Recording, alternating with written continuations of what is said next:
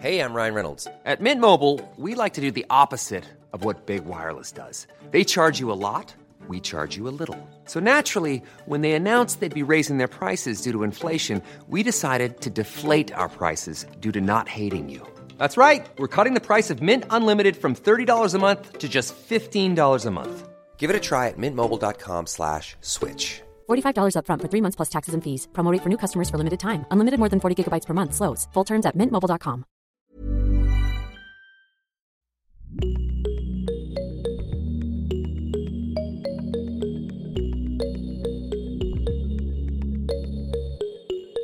Salut, salut et bienvenue dans Génération Podcast, le podcast de celles et ceux qui en écoutent et qui en font. Moi, c'est Anne-Fleur Andrely, la créatrice du podcast, et comme un jeudi sur deux, c'est moi que vous retrouvez dans Génération Podcast dans un épisode dans lequel je tends mon micro à des pros du monde du podcast. Et aujourd'hui, je vous propose de partir à la rencontre d'un duo de créatrices de podcasts donc et d'enquêtrices assez incroyables. Il s'agit d'Adèle Imbert et d'Émilie Denêtre qui ont ensemble fondé Insider Podcast. Elles se sont rencontrées un peu par hasard à Brest. Ici, c'est Brest, au festival Radio Longueur d'onde en 2018. Et elles ont bien accroché, comme on dit. Quelques mois plus tard, l'une d'entre elles tombe sur un sujet dont elle aimerait faire un podcast. Et elle recontacte sa future nouvelle collègue. Ensemble, elles réalisent donc Les Petits Revenants pour Boxon, un docu sur les enfants français en Syrie, et c'est le début d'une grande histoire de collaboration. Vous allez l'entendre, Adèle et Émilie sont généreuses dans leurs explications et cerise sur le gâteau, elles ont plein d'excellentes recommandations podcast à vous livrer. Pour commencer, j'ai demandé à Émilie de nous présenter son acolyte Adèle, puis à Adèle de nous parler d'Émilie. Alors Adèle, elle a fait des études de droit qu'elle a commencé à Lyon. Euh, elle a tout de suite beaucoup voyagé parce que je sais qu'elle est allée euh, faire une partie de sa licence euh, à Manchester. Et après, elle a fait l'école de journalisme, qui est l'école de journalisme de Paris. Et là, elle a eu l'occasion de compléter en fait son cursus aux États-Unis. Et donc, en fait, aux États-Unis, et ça, ça m'étonne pas, elle a appris des techniques très différentes de, ce que nous, on apprenait en école de journalisme en France, notamment en termes de récit. Et c'était le moment où il y avait le, boom du podcast. Et en fait, elle a même pu avoir des cours avec des, gens euh, qui étaient en train de faire des podcasts, qui étaient, euh, qui étaient en train, en fait, quelque part de créer la, la patte et de, ce qu'était qu'allait devenir en fait euh, le podcast. Et là en fait, elle a pu euh, finalement découvrir à quel point sa formation juridique et le fait de savoir euh, raconter des histoires pouvaient parfaitement matcher. À la fin de son cursus double Columbia et l'école de Sciences Po de, de journalisme de Paris, elle a pu travailler sur un premier cold case dans un centre à Chicago. C'était l'histoire d'un bébé secoué et la mère était évidemment en détention et on s'est aperçu que grâce à l'enquête d'Adèle, que le bébé avait visiblement euh, des problèmes euh, dès le départ, en fait, des malformations. Et du coup, grâce à son enquête, euh, la maman a pu avoir la, révision de son procès et être libérée. Et à son retour en France, c'est dans cette idée-là, en fait, qu'elle revient avec cette idée de, de pouvoir insuffler ce qu'elle a pu apprendre en termes de patte narrative. Et c'est là qu'on s'est rencontrés. Alors, avant de revenir en détail sur cette fameuse rencontre, Adèle, à toi de nous présenter Émilie. Bah, Émilie, c'est, une journaliste euh, brillante et extrêmement rigoureuse, euh, qui a une force de travail euh, incroyable. Et, et, par plein d'aspects, elle est aussi très complémentaire. Elle est diplômée en ethnologie, en histoire, puis ensuite elle a travaillé comme reporter en France pendant presque sept ans à, à Europe 1 donc voilà, elle a, elle a, elle a plein de choses euh, et un, savoir-faire euh, technique, une expertise euh, du terrain, une expertise aussi journalistique très franco-française qui, dans ce sens, est très complémentaire de, de, de des expériences que j'ai pu avoir. Et on s'est rencontrés à un festival de radio, euh, donc euh, au festival Longueur d'onde, quand je rentrais des États-Unis. Et en fait, euh, Émilie, à ce moment-là, travaillait comme freelance, puisque après Europe 1, elle a travaillé comme journaliste en freelance dans la presse écrite, notamment, pour justement retrouver le, le long, le format long qu'elle n'avait plus à la radio. Et donc, elle travaillait pour, elle avait commencé à travailler pour Boxon, euh, pour faire des premiers formats de podcast pour ce studio qui venait juste de se créer avec euh, le studio de Pascal Clark et de Candice Marshall à l'époque. Et on s'était rencontrés dans ce contexte à longueur d'onde et on avait bien bien discuté. Et puis un jour, Émilie me rappelle et elle me dit, écoute, euh, j'ai vu passer une circulaire gouvernementale dont personne ne parle, qui, qui dit qu'il y a qu'on a 500 mineurs français euh, qui sont sur le territoire syrien, qui, sont, euh, qui ont soit été emmenés par leurs parents radicalisés là-bas, soit euh, qui sont nés sur place.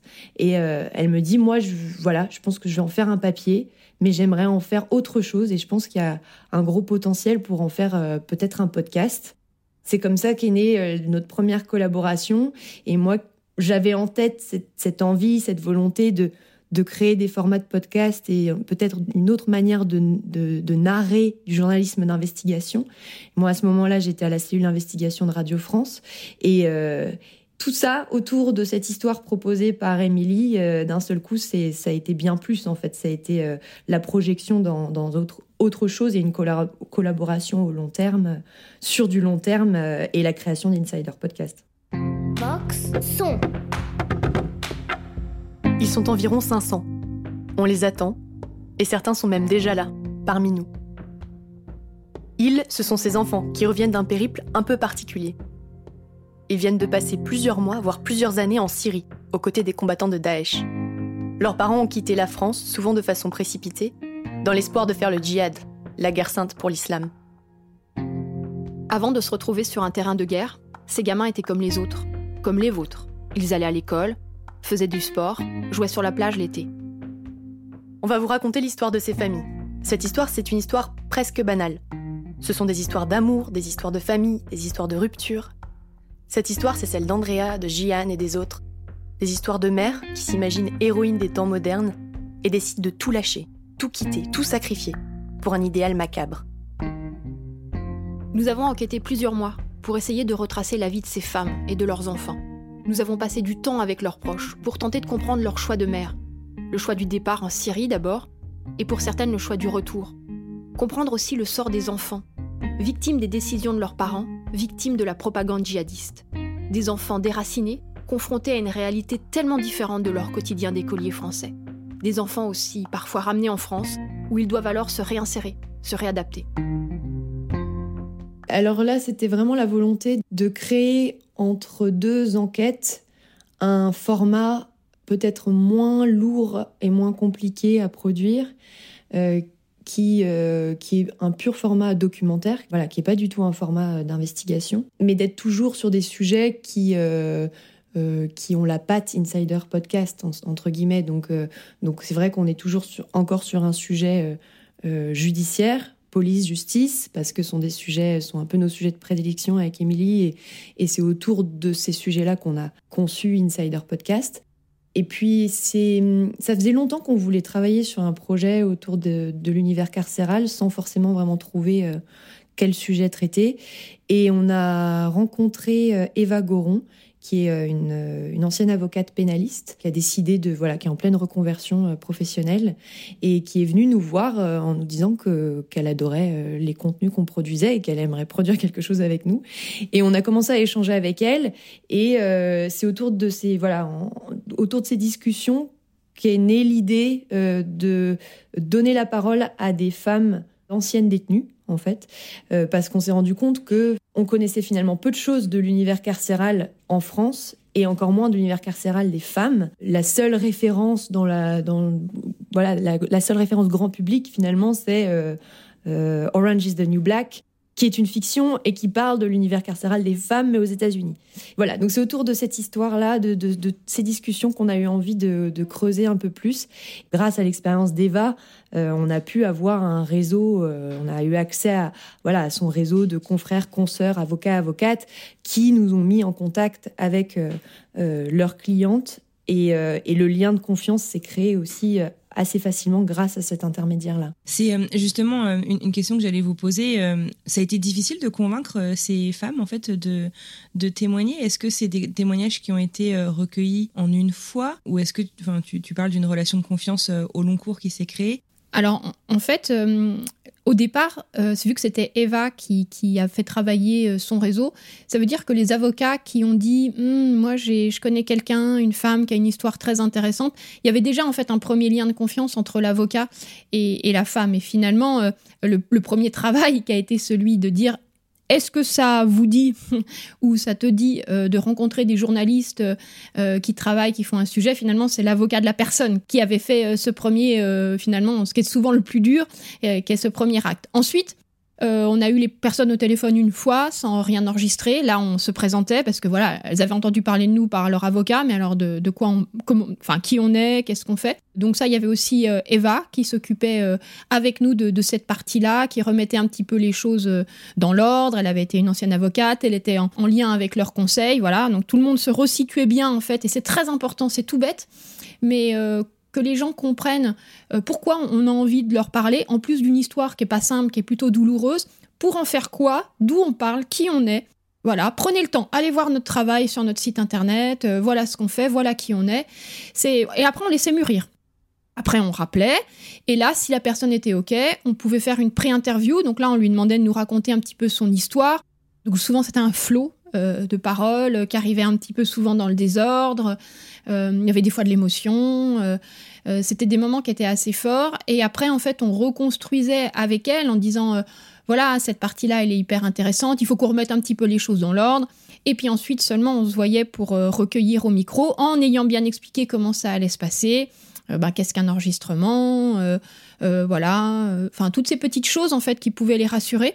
Mais donc du coup, au final, quand on se rencontrait, on était presque très contente de se rencontrer puisque ça faisait au moins 4-5 fois qu'on s'était eu au téléphone euh, pour discuter. Et puis en fait, du coup, c'était le moment où on aurait pu faire tout ça à distance, puisque c'était un moment où il y avait encore la crise du Covid qui était assez forte, mais justement, on avait tenu à ce qu'on puisse les voir en dernier lieu pour le moment du recueil de la parole au micro et ça nous semblait important et finalement ça s'est révélé euh, très important d'avoir ce lien, d'avoir le regard euh, qui, était, qui était là. Pour des histoires comme ça, si compliquées, il fallait qu'elle dévoile quand même des choses euh, pas simples.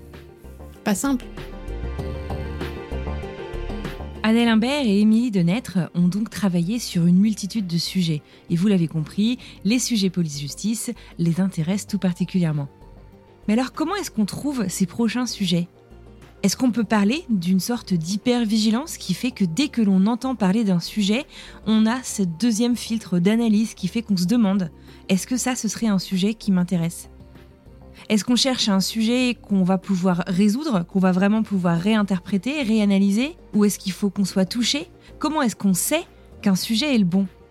Et j'irai même jusqu'à poser la question est-ce qu'on sait vraiment qu'un sujet est bon avant de se lancer?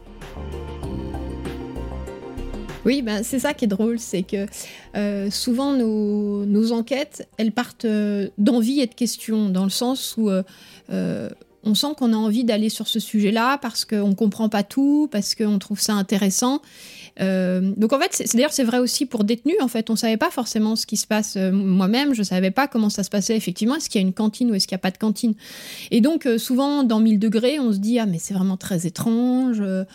Euh, il dit qu'il est innocent, mais est-ce qu'on peut dire qu'on est innocent comme ça pendant 25 ans euh, sans jamais euh, scier devant ses enfants, devant un juge, devant qui que ce soit? C'est des questions en fait très basiques. Hein.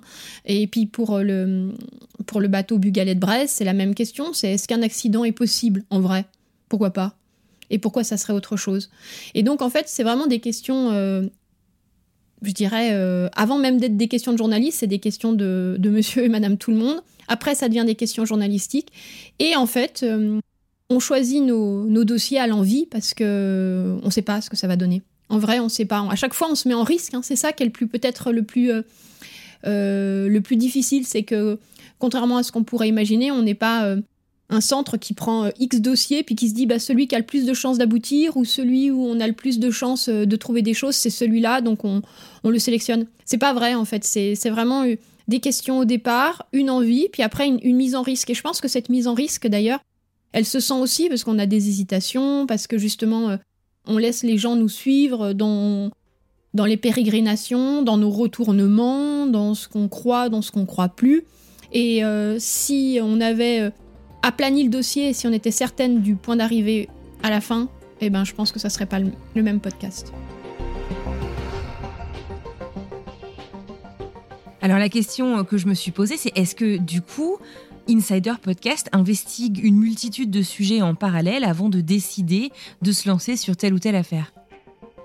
Euh, Non, on n'a pas le temps. Enfin, ce serait dans un monde idéal, on aurait euh, une équipe un peu comme le centre d'investigation euh, où je travaillais aux États-Unis et, dont parlait Émilie. Voilà, ça c'est le monde idéal, c'est-à-dire qu'il y a une équipe qui est constituée à la fois d'étudiants en journalisme, d'étudiants en médecine et puis de journalistes. Tout ça est encadré par des journalistes professionnel euh, et il y a déjà cette espèce de premier écrémage euh, euh, voilà où en fait les dossiers arrivent directement au centre d'investigation tellement le centre est réputé pour son travail et la qualité de son travail. Nous, on fonctionne pas comme ça. On, on, fait tout à deux avec Émilie. Du coup, effectivement, comme le dit Émilie, au départ, c'est un peu une, c'est une envie parce, pour, pour le sujet de l'enquête, pour le fait divers en ce qu'il dit de, de, la société à un instant T, pour euh, des questions pratiques aussi, euh, parce que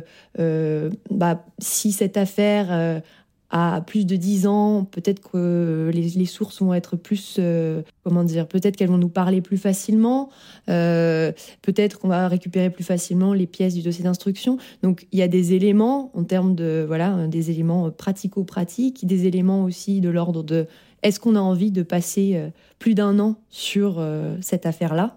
Parce que ça, ça joue aussi, évidemment, ça, ça aiguille nos choix. Euh, voilà, on avait après 1000 degrés, on avait envie de, après l'affaire Massé, on avait envie d'une affaire très très différente.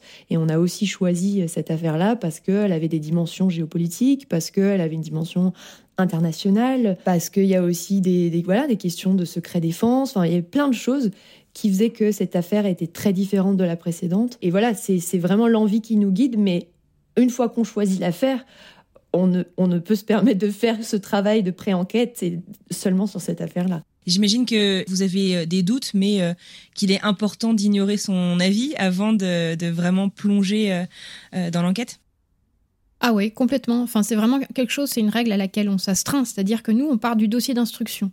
Donc, du coup, on lit vraiment euh, le dossier d'instruction dans la tête du juge, les actes qui sont faits. Et c'est hyper intéressant parce que c'est c'est pas rare. Euh, c'était vrai notamment sur le Bugalet de Braise. Il y avait des articles qui avaient été écrits euh, avant qu'on arrive sur l'affaire, bien évidemment, des livres, des enquêtes qui avaient été faites et on voulait pas être pollué. Et c'est vrai que c'est très intéressant cet exercice de lire le dossier d'instruction parce que du coup, nécessairement, tu ça prend.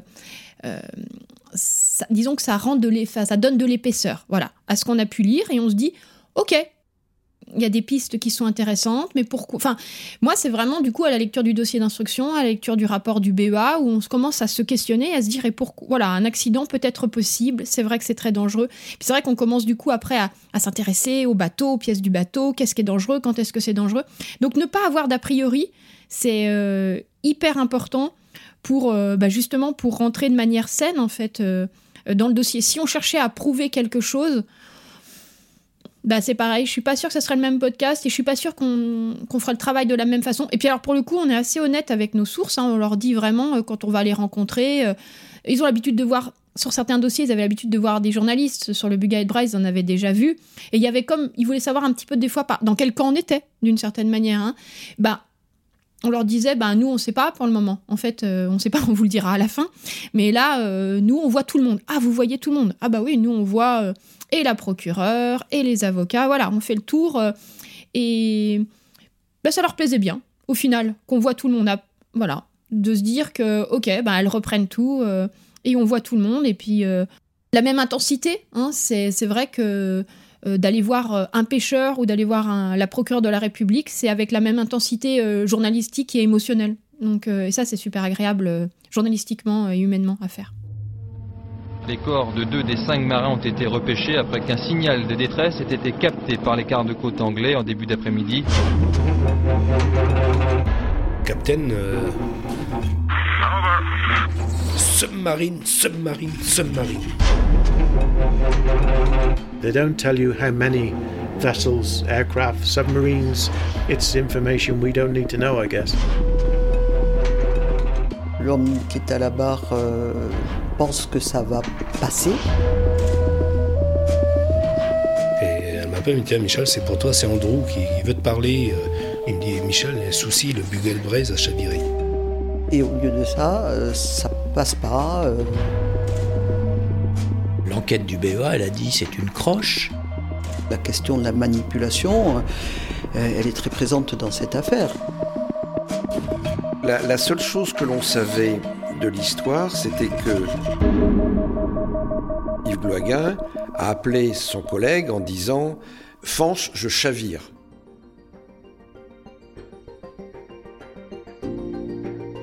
Si l'on reprend toujours cet exemple de En eau trouble, le podcast de Insider Podcast sorti en ce début d'année 2022, je ne peux m'empêcher d'y voir un grand nombre en fait de parallèles avec des séries télé. Il s'agit d'un podcast euh, plutôt immersif, dans lequel chaque épisode est construit de manière à nous tenir énormément en haleine, à garder énormément de suspense. Le choix de musique est également très fort. Alors j'ai demandé à Adèle et Émilie de nous raconter un petit peu comment est-ce qu'elles construisaient leurs épisodes. C'est effectivement, en tout cas, il y avait une vraie volonté dès le départ euh, de, réinventer euh, la manière dont on, dont on raconte euh, une enquête. Et je crois que ce qui nous guide aussi, c'est cette volonté d'être euh, grand public. Et on s'est dit, en fait, pour que un auditeur ait envie d'aller écouter une euh, très longue enquête qui nous a pris beaucoup de temps jusqu'à la fin, il faut que la construction, il faut qu'on aille choper des codes de la fiction pour y associer les codes en fait du divertissement euh, mais avec toute la subtilité que, que, que, de, que de telles affaires euh, évidemment euh, impliquent, et de les injecter à de la matière journalistique brute et parfois extrêmement, et souvent d'ailleurs extrêmement technique. et froide et voilà et, et ça ça fait partie aussi de des techniques d'écriture que que j'ai pu apprendre aux États-Unis euh, moi je suis vraiment partie là-bas euh, pour me former à ces techniques-là, des, techniques d'écriture et de production euh, propres au podcast, et qui s'inspirent complètement de, des codes de, du New Journalism, voilà, qui, qui consistait déjà historiquement dans le journalisme américain à l'écrit, à, être dans un récit avec des codes narratifs qui se rapprochent là aussi de la fiction. Et euh, c'est dans cette, euh, dans cette démarche-là qu'on voilà, qu'on a décidé de construire nos enquêtes avec cette idée de, euh, voilà, d'avoir de, des éléments de, de, tension, de suspense d'un épisode à l'autre, de cliffhanger, d'avoir une musique qui est créé spécifiquement pour, euh, pour, pour le podcast, donc euh, comme, comme une bande-son d'un film, en fait. Euh, voilà, avec une scénarisation, en fait, de, des épisodes et de, et, de notre travail journalistique. Je voulais juste rajouter pour compléter ce que dit Adèle qu'il y a un côté en fait pragmatique, hein. même si au départ ça peut un peu heurter journalistiquement de se dire on va mettre, on va injecter des codes du divertissement, de la série télé. Euh, dans un travail journalistique, même si ça pose question, ça remue journalistiquement. C'est des questions que moi je me suis beaucoup posées. Si on avait fait un papier de 40 000 signes dans n'importe quel magazine, ça n'aurait pas été lu jusqu'au bout et ça n'aurait pas eu cet impact. Donc, à partir du moment où l'idée c'est on a travaillé, on est allé remuer des choses chez des gens qui, à un moment donné, avaient peut-être envie de laisser euh, ces, moments douloureux derrière eux, qui ont vu pour l'affaire du Bugaet de Brest, beaucoup de journalistes, par exemple. Et bien à partir du moment où on fait ça, on s'engage, derrière, il faut qu'il y ait un impact. Et pour qu'il y ait un impact, il faut aller chercher les, les, gens, il faut aller les agripper. Et on a toute une génération aujourd'hui qui est euh, biberonnée à Netflix, à des cliffhangers, qui est habituée en fait à avoir euh, des séries euh, véritablement de qualité. Et donc tout le pari, c'est justement d'aller les attraper avec ces codes, mais après de ne jamais jamais se départir sur le fond euh, en fait de l'enquête, de manière à les amener jusqu'au bout et qu'il n'y ait aussi jamais aucune confusion, c'est-à-dire injecter des codes de manière subtile. Euh, après, toute la question, c'est jusqu'où on va. Les gens euh, avec lesquels on a travaillé ne sont pas des personnages d'un scénario. Donc voilà, après, il y a tout le travail journalistique. On ne fait pas dire aux gens ce qu'ils n'ont pas dit parce que c'est mieux pour le cliffhanger. Non, évidemment. Donc après, c'est ça, il y a une forme de rigueur, de trouver exactement euh, une ligne de crête, parce que c'est vraiment ça, tu, te reposes la question en permanence. Sur quoi je fais le cliffhanger? Est-ce qu'il est juste? Est-ce que ça correspond à, ce qu'on a vécu aussi sur le moment? Euh, comment, on fait, comment on présente ce personnage? Comment nous, on l'a ressenti? Euh, Justement, quand on, arrive chez quelqu'un, qu'est-ce qu'on veut laisser passer? Donc il y a toutes ces, questions qui, se posent, mais c'est vraiment du pragmatisme de journaliste. On savait que cette histoire-là, si on voulait emmener les gens, et peut-être des fois un public plus jeune, eh ben, il fallait faire comme ça. Alors au final, combien de temps est-ce que cette enquête a pris? Et à partir de quel moment est-ce qu'on commence à coucher ces idées et son déroulé d'enquête, d'épisodes, sur le papier? On démarre fin 2019. Disons que fin 2019, on, on, se rend en Angleterre pour aller euh, à l'Inquest, donc cette procédure euh, que l'Angleterre avait décidé d'ouvrir euh, voilà, pour enquêter de son côté sur le décès des, des, deux hommes qui ont, dont les corps ont été récupérés par les secouristes britanniques. Là, à ce moment-là, on, se rend sur le terrain sans avoir encore eu accès au dossier d'instruction. Mais on sent qu'il faut qu'on assiste à, ce, cette partie qui est quand même de la procédure qui est importante, qui nous semble importante à ce moment-là. Ensuite, on récupère le dossier d'instruction. Euh, là-dessus, euh, on s'est pris des confinements euh, à répétition qui ont quand même retardé notre travail, mais qui nous ont aussi permis de, se plonger complètement dans le dossier d'instruction. et puis, on, a, on écrit vraiment une fois qu'on a récupéré toute la matière sonore, ou la, grosse la plus grosse partie. Et on a écrit, donc on a eu lecture du, lecture du dossier d'instruction et puis euh, le terrain, on s'est rendu plusieurs fois sur le terrain, donc en Angleterre, plusieurs fois en Bretagne. Là, on se retrouve avec des heures et des heures de, de rush, des centaines d'heures, je pense. Euh, il faut tout dérocher. Euh, et en fait, c'est au moment du dérush où là, déjà, on commence à, à prendre du recul sur la matière sonore, à pouvoir déjà établir les pistes qu'on a pu fermer, à l'inverse, les pistes qui restent un peu encore entrouvertes.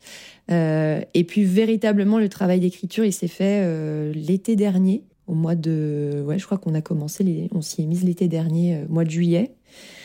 Et là, vraiment, c'est un premier travail d'écriture et de une espèce de squelette des épisodes, avec, comme le disait Émilie, déjà cette idée de se dire, ok, est-ce que cet élément-là, qui à un moment dans notre enquête était un élément de doute euh, véritable, est-ce qu'on peut l'utiliser pour faire le cliffhanger de tel épisode à tel épisode, etc. Donc il y a déjà tout ce travail de construction euh, qui se met en place, euh, vraiment à partir de nos éléments journalistiques en termes de pistes journalistiques, mais aussi en termes de vécu de nous sur le terrain et vis-à-vis -vis de nos sources. Et, euh, et, après, il y a beaucoup de réécriture parce que soit parce que on apprend euh, finalement que euh, voilà telle source refuse de nous parler, donc on n'aura jamais cet élément-là, alors qu'on avait laissé un petit endroit dans le script exprès pour la réponse de cette personne. Voilà.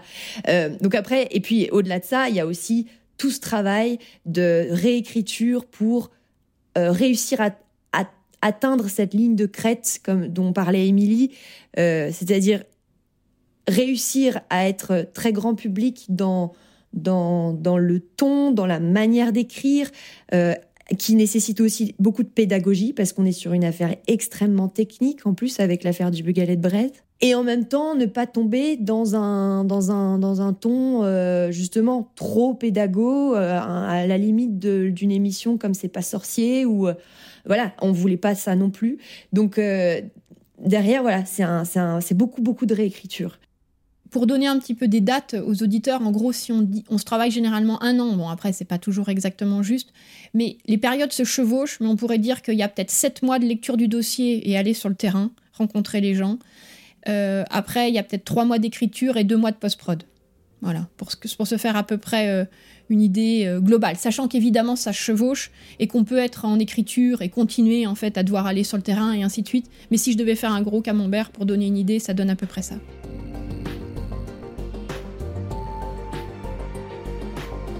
Comment est-ce qu'on écrit à deux? Est-ce que votre processus d'écriture euh, à deux a évolué justement depuis euh, la première fois, depuis euh, le projet avec les enfants en Syrie? Pas vraiment, en fait. On écrit à deux, en présentiel à deux, en fait, et sur un Google Doc partagé. Et il y en a souvent une qui prend la main pour commencer à écrire, l'autre qui corrige derrière, puis après on se le dit à voix haute, et puis après on revient dessus, et ainsi de suite, en fait. On pour... Je sais pas si on pourrait faire ça à distance. Je pense pas. Je pense que c'est parce qu'on se parle euh, et qu'on se regarde et qu'on se le dit à voix haute et qu'on se dit ça va ou ça va pas que et qu'on se fonctionne. raconte aussi. On, se, on est tout le temps en train de. Là aussi, on est très complémentaires parce qu'on a. On on- on a- on n'a pas toujours euh, les mêmes souvenirs, euh, par exemple, du terrain, ou pas euh, forcément les mêmes souvenirs des perceptions qu'on avait eues de telle ou telle personne la première fois qu'on l'a vue. Ou voilà. Et en fait, on- nos échanges aussi nourrissent l'écriture et, euh, et donnent de la, de la chair aussi à, à- à une écriture qui peut être, euh, encore une fois, voilà, très technique. Donc il y a aussi toujours euh, cet, cet ajustement qu'on trouve toujours à deux en échangeant entre le il faut être hyper solide d'un point de vue journalistique, d'un point de vue technique euh, et hyper éthique aussi, tout en étant euh, dans l'humain, euh, dans euh, le visuel aussi, à travers les mots. euh, voilà, euh, on reprend aussi nos notes euh, de terrain pour euh, parfois juste se, remémorer euh, des, la, couleur du polo euh, que telle personne portait ce jour-là. La question du temps long me fait euh, penser euh, aussi bah, au financement. Là, cette dernière enquête, vous l'avez produit avec ou pour Spotify. Est-ce que ça expliquerait justement le fait qu'on on en a finalement pas tant que ça des enquêtes d'in- d'investigation en podcast natif en France? Il y a notamment cette histoire de, financement. C'est des enquêtes au long cours qui coûtent du coup assez cher. Là, on a, on a fait cette série euh, pour Spotify, donc en exclusivité pour euh, leur plateforme. Évidemment, travailler euh, un an à quasi temps plein sur une enquête, c'est bah, c'est tout simplement onéreux en temps homme, en fait. C'est pas tant forcément les voyages ni l'équipement, c'est juste la mobilisation, en fait, à temps plein pour, pour, pour travailler, pour lire un dossier d'instruction.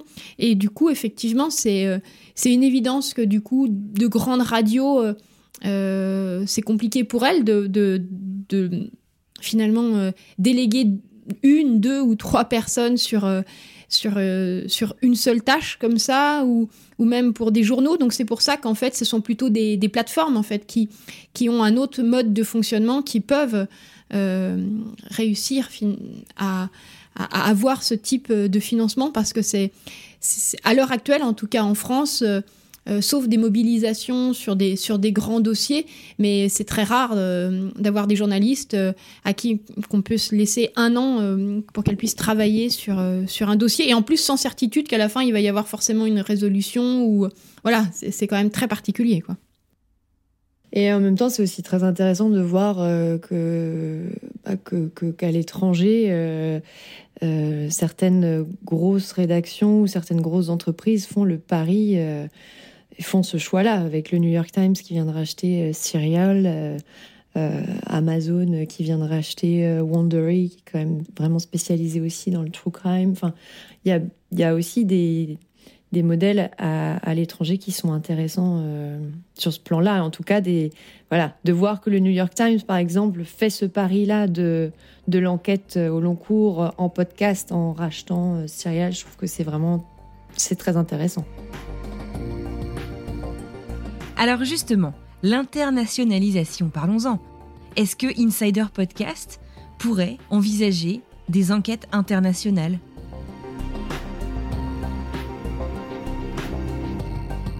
Bon, on n'est pas, on est fermé à, on est ouverte à tout en fait.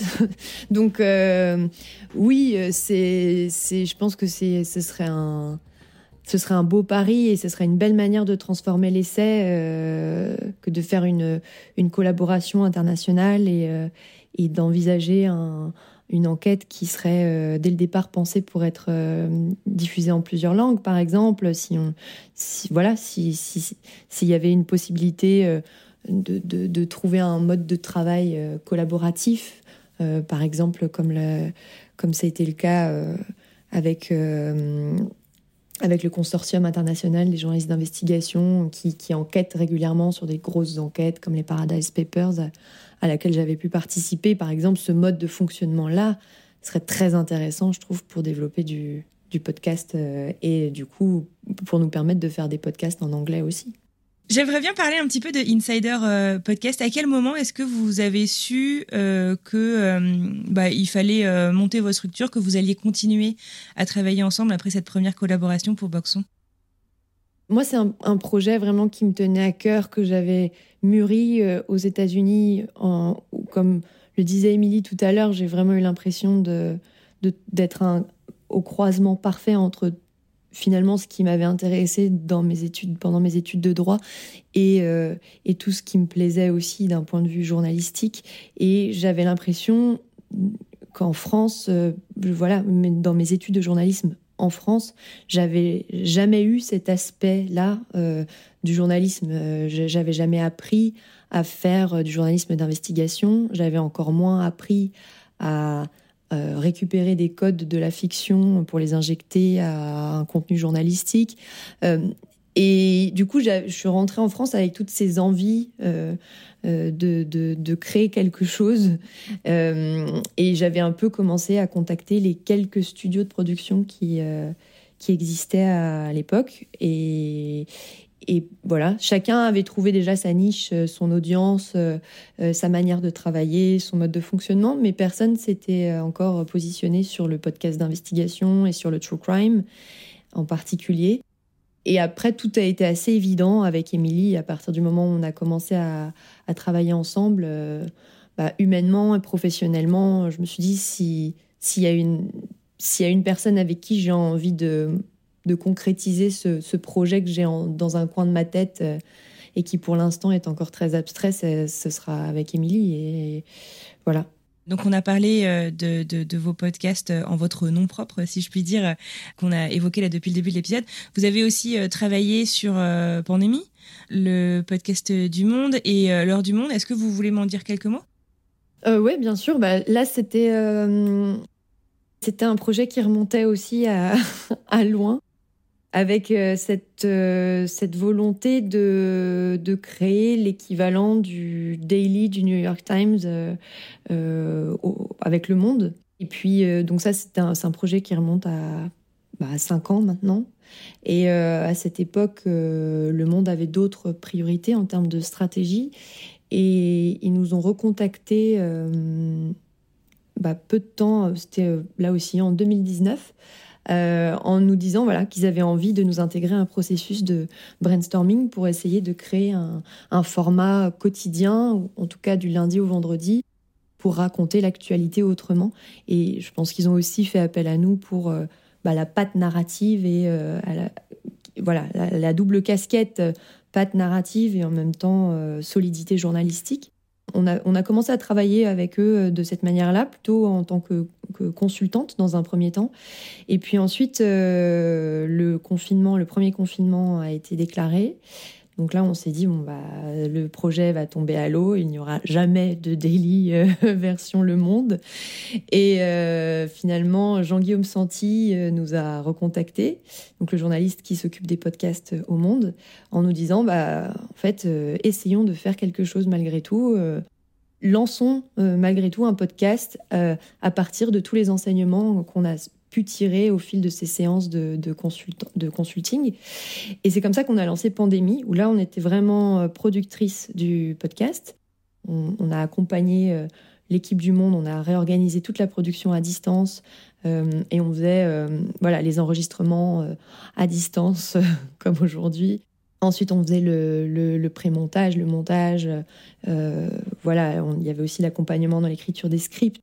Euh, voilà. Et puis, euh, Pandémie a très très bien marché. C'est un, podcast dont le monde, les équipes du monde étaient vraiment très contents, euh, qui a plu aux auditeurs, qui arrivait à un moment où finalement, bah, on a, voilà, Pandémie a peut-être rempli une case à un moment très particulier dans nos vies et dans nos, dans nos quotidiens. Et donc, le monde a voulu transformer l'essai en lançant l'heure du monde, où là, nous sommes vraiment intervenus comme consultantes extérieures. Donc, on a formé leurs équipes en interne, puisque eux, du coup, pour la première fois, on recrutait des personnes euh, externes qui étaient vraiment dédiées à la production de l'heure du monde.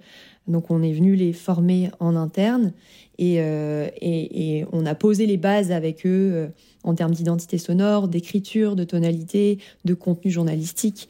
et puis ensuite, on les a laissés prendre leur envol.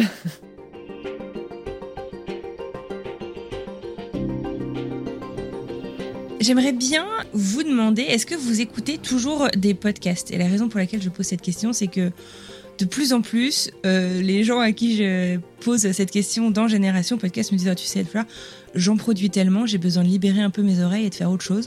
Donc j'en écoute plus trop depuis que je crée des podcasts. Qu'est-ce qu'il en est euh, de votre côté? Ah, moi j'aime toujours. euh, c'est vrai qu'on manque toujours de temps, hein, c'est vrai, mais moi quand j'ai des petits moments pour moi, moi j'écoute euh, des podcasts, notamment quand je vais courir. Bon, voilà, chacun trouve du temps.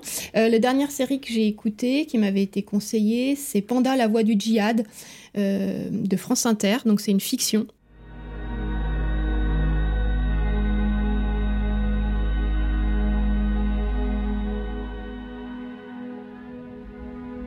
Panda.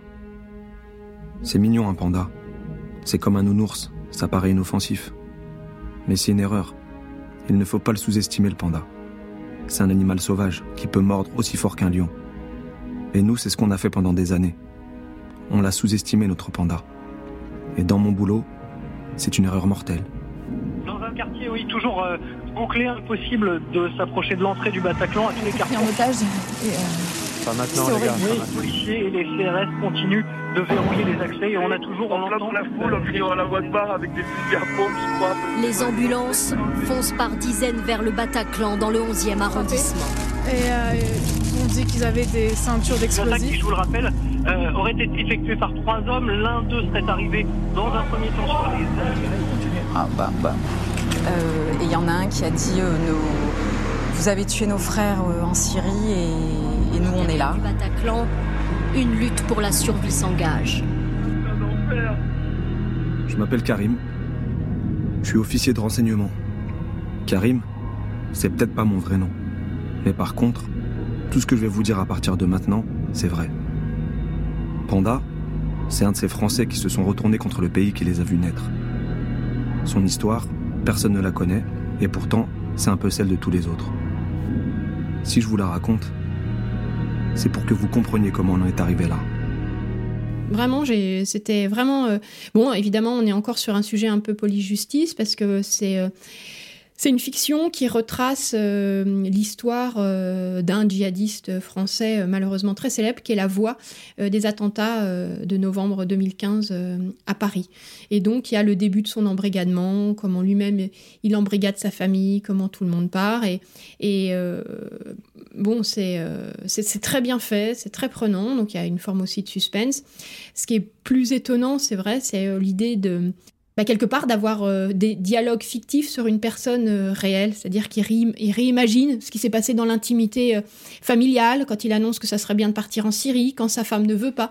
Donc voilà, et tout ça, en fait, le fil rouge, c'est un, agent du renseignement qui repère très vite que cet homme embrigade sur son territoire et qu'il va partir et qu'il va avoir certainement un rôle, voilà, très important dans l'État islamique.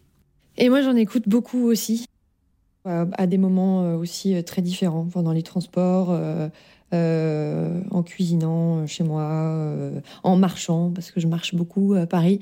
Après, euh, en fonction de ce que je fais et de mon contexte d'écoute, je vais pas du tout écouter les mêmes types de formats. Euh, Il y a des formats aussi qui me demandent plus de concentration. Mais là, j'ai écouté récemment un, un podcast euh, que j'ai euh, dévoré, mais vraiment, euh, au lieu de mettre un, épisode de Netflix un soir, j'ai juste dévoré le podcast. Ça s'appelle Sweet Bobby. C'est un podcast de Tortoise Media que je ne connaissais pas d'ailleurs, une boîte de prod que je connaissais pas. Et c'est l'histoire d'une jeune femme qui se fait complètement embrigader et manipuler euh, pendant plus de dix ans par, euh, par une personne euh, qui, se, qui se fait passer pour quelqu'un d'autre en fait euh, sur les réseaux sociaux. How much do you know about the person you love I love you, sweet. and who they really are? I wish I was there with you. This is a story about a young couple who fall for each other despite everything, When it comes to matters of the heart, I said we can all be a bit crazy sometimes. and about how their love turned into something much darker. She went from being a vibrant person to being a shadow of herself. She was literally a shadow. And I kept screaming, Why? You've stolen 10 years of my life.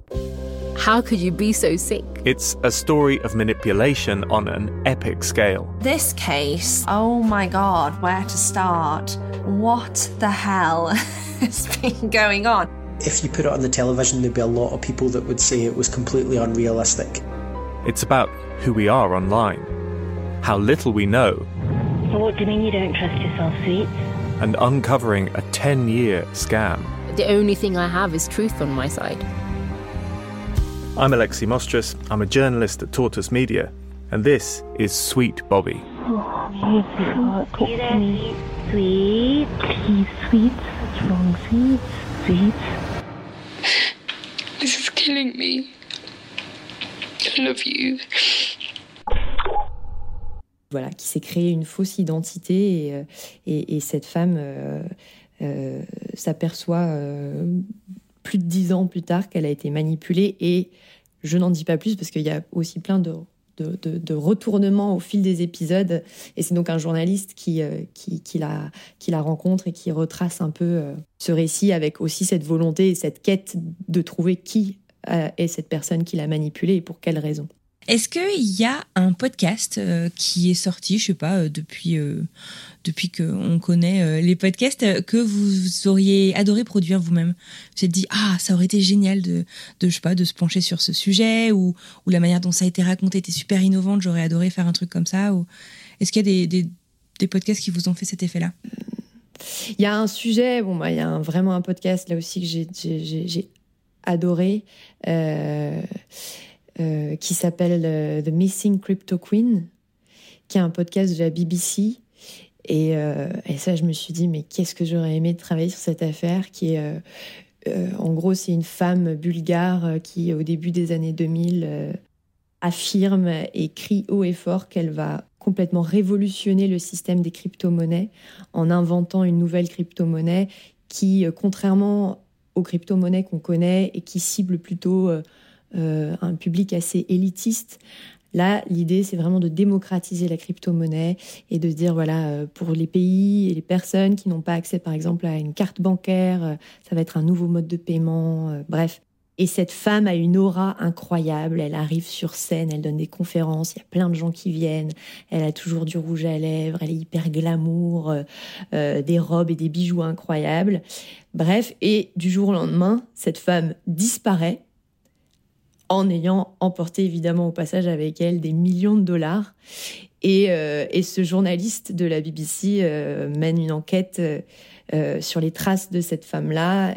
Ce que je trouve très fort, c'est qu'il a réussi à rendre cette affaire très, très technique, très, enfin, très complexe de la, des crypto-monnaies, etc. Il a réussi à la rendre très humaine. Et moi, j'ai- adoré, j'aurais adoré faire ça. J'aurais adoré faire cette histoire-là. Et la fiction, c'est un format qui nous, qui nous branche bien parce que quand on fait des enquêtes euh, au long cours comme ça, souvent on se dit mais c'est incroyable en fait, ça aurait pu faire, euh, ça aurait pu faire une très très bonne fiction. Des fois les personnages euh, réels dépassent les personnages de fiction avec des histoires folles qui s'entremêlent avec des enjeux. Donc c'est vrai qu'on a l'impression que en rencontrant tous ces, tous ces gens, ça, c'est inspirant pour recréer quelque chose de très différent. Et, et puis par ailleurs, euh, le réel euh, nous enfin travailler sur entre le documentaire et, l'investigation ça nécessairement c'est compliqué quand on est journaliste parce que ça ça nous demande euh, ben on l'a dit hein, une certaine rigueur une éthique euh, ça demande de réfléchir beaucoup. On est en lien avec des personnages qui ont souffert, euh, des personnages avec lesquels on n'est pas d'accord. Voilà, il se passe énormément de choses émotionnellement et journalistiquement, et c'est vrai que d'une certaine manière, la fiction peut être reposante entre deux enquêtes, euh, parce qu'on peut y mettre ce qu'on veut et on fera de mal à personne et on se trompera pas non plus. Enfin voilà. Ah ah, je suivrai ça avec beaucoup d'intérêt. Et voilà, c'est terminé pour aujourd'hui. Je tiens à adresser un immense merci à Adèle Imbert et Émilie Denêtre de Insider Podcast pour cet échange que j'ai trouvé super intéressant et généreux de leur part. Bien entendu, je vous remercie vous aussi également de nous avoir écoutés jusqu'au bout. J'espère que ça vous a plu autant qu'à nous. Et si le podcast vous plaît, n'oubliez pas qu'il y a des manières hyper simples de nous filer un petit coup de main pour gagner en visibilité. Abonnez-vous dans un premier temps sur la plateforme d'écoute que vous utilisez pour nous écouter là tout de suite. Donnez des étoiles quand vous en avez l'opportunité. Vous pouvez le faire notamment sur Apple Podcast et Spotify. Et laissez des avis ou partager les épisodes autour de vous. Ça nous aide énormément. On en est extrêmement reconnaissant. La semaine prochaine, vous retrouverez des recommandations podcast de Vincent Zuresco, qu'on appelle entre nous Zoo. Vous ne devriez pas être déçus. Quant à moi, je vous retrouve dans 15 jours pour un nouvel entretien de l'autre côté du micro. Je vous souhaite une très belle journée et je vous dis à très bientôt.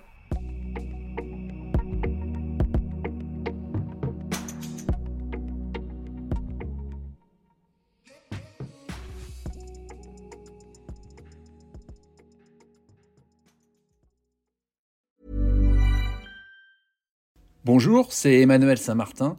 J'ai créé French Morning il y a maintenant plus de 15 ans, avec une idée simple, donner aux Français de l'étranger une information utile et proche d'eux. En bref, un média communautaire dans le meilleur sens du terme. Plus d'une vingtaine de journalistes participent à cette mission et partagent notre motto être sérieux sans se prendre au sérieux. Alors si vous voulez les soutenir dans leur travail, rendez-vous sur frenchmorning.com pour vous abonner. Nous n'existons que pour et par når de gikk død.